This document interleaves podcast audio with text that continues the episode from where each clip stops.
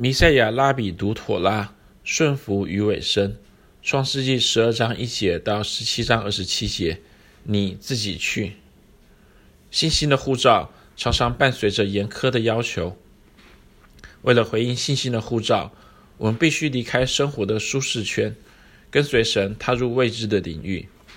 而这最初的护照，还不过只是整个信心旅程的开始，并且不仅是在旅程的开始。更是在整个旅程当中，我们都必须凭着信心不断勇往前行。我们的祖先亚伯拉罕正是在他信心的旅程中始终坚持不懈，就算多次经历信心的试炼，也绝不回头。亚伯拉罕经历了许多次信心的试炼，不仅是在他的早年，更是遍布在他整个人生。就像我们大多数人一样，亚伯拉罕并不是主动寻找这些试炼。而是遭遇这些试炼。然而，亚伯拉罕遭遇试炼并不是偶然的，而是因着神的引领。同样的，当我们遭遇试炼，并不是因为我们迷失了方向，却是被神引领。亚伯拉罕的故事因此有助于我们更加认识信心的旅程是怎么回事。亚伯拉罕第一次和最后一次试炼都是从神同样的命令：“你自己去。”希伯来自 lech lecha 开始的，神先后两次对亚伯拉罕说：“你自己去。”这两条诫命就总结了整个亚伯拉罕的故事，同时彰显出顺服的重要性。当神第一次对亚伯拉罕说：“你自己去。”他说：“lech lecha，你要离开本地本族父家，往我所要指示你的地去。”创世纪十二章一节。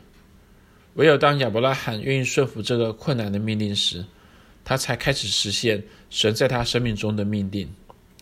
当神第二次对亚伯拉罕说：“你自己去。”他说：“你带着你的儿子，就是你独生的儿子，你所爱的以撒，lech lecha，往摩利亚地去，在我所要指示你的山上，把它献为燔祭。”创世纪二十二章二节。这第二次你自己去。比第一次更加困难。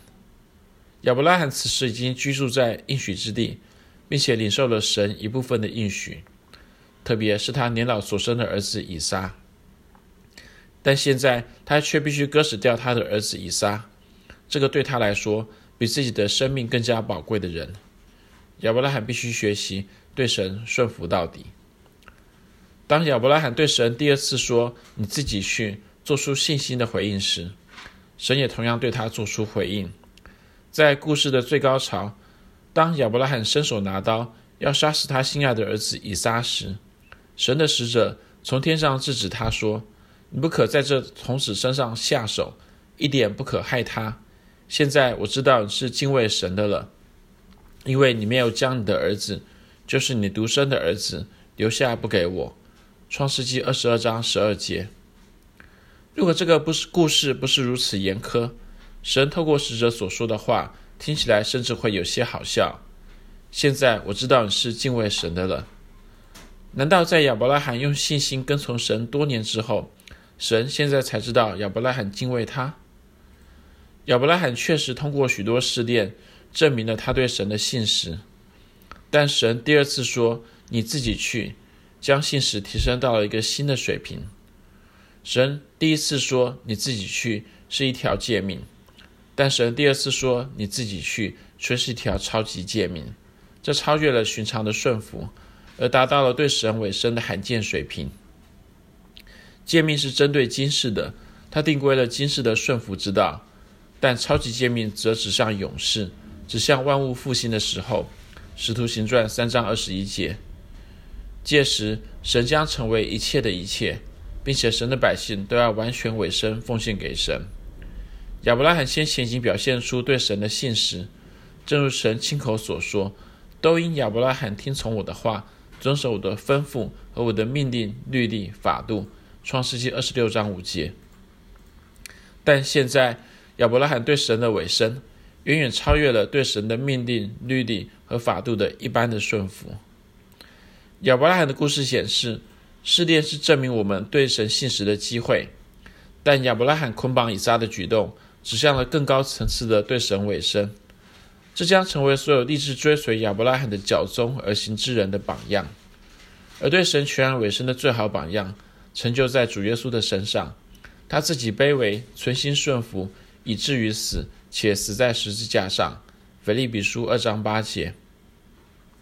对于那些正在经受试炼的人来说，这样的说法可能有些太唱高调了。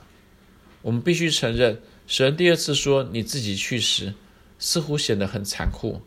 神似乎是在作弄亚伯拉罕和以撒。同样的。